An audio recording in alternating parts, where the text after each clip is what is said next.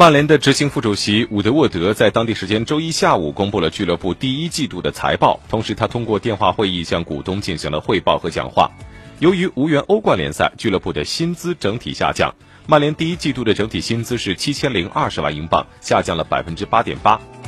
这主要是由于球员无缘欧冠联赛而下调了薪水。曼联的债务是有所提高的。截止二零一九年的九月三十号，曼联的净债务比去年增加了一点三七三亿英镑，主要是用于购买球员的投入。商业运作保持了一贯水准。曼联第一季第一季度的商业收入是八千零四十万英镑，比去年同期增加了四百五十万英镑，增加了百分之八点一，主要是来自于新的赞助合同以及额外的巡回赛收入。零售商品、球衣以及俱乐部产品许可收入。总共是两千六百八十万英镑，比上年同期增加了五十万英镑，增加了百分之一点九。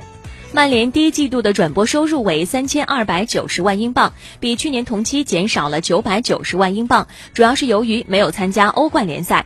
欧足联转播收入在小组赛阶段是按照场次分比，而小组赛的六场比赛当中有五场是在第二季度，因此下个季度曼联的转播收入会受到更大的影响。